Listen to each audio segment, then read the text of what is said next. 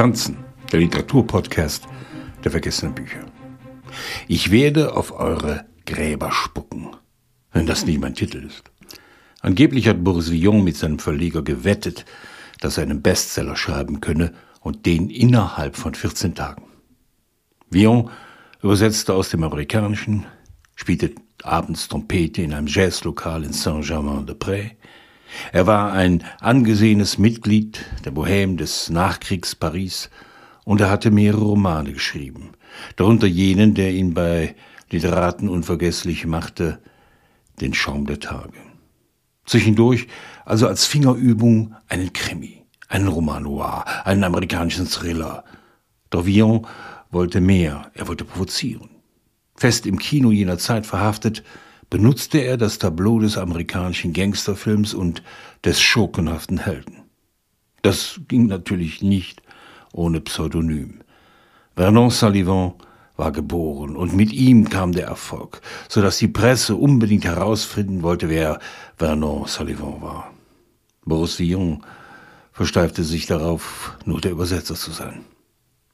Hier werden nun unsere bekannten Moralisten gewissen Seiten an etwas zu weitgehenden Realismus vorwerfen, schrieb er.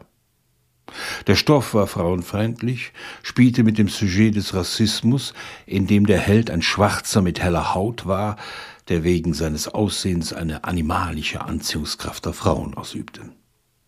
Darüber hinaus demaskierte er eine perverse Gesellschaft, die nach außen die Moral hochhielt und nach innen verfault war.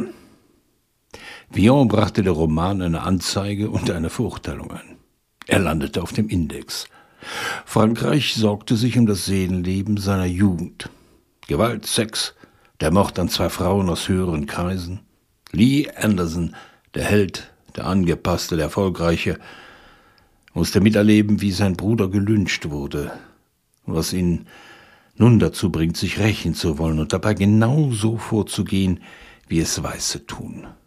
Das hätte zu einer Geschichte mit erhobenem Zeigefinger führen können, ist es aber nicht. Ich werde auf eure Gräber spucken, hält, was der Titel verspricht. In der Übersetzung von Eugen Hemmle setzt sich Villon absurd über die Moral hinweg. Warum sich nicht rächen wollen, wenn die angebliche Gerechtigkeit nicht existiert? Villon traf das Frankreich jener Zeit in seiner Bigotterie.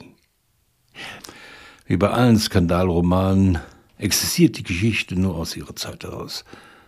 Heutzutage würde sie für einen Aufschrei im Feuilleton sorgen. Lyon starb im Kino. Bei der Vorführung von Ich werde auf eure Gräber spucken. Als Autor fast vergessen, als Chansonschreiber und Sänger bekannt, wurde er von den Dreharbeiten von, zu seinem eigenen Roman ausgeschlossen. Aber welcher Autor bekommt schon so ein Finale hin?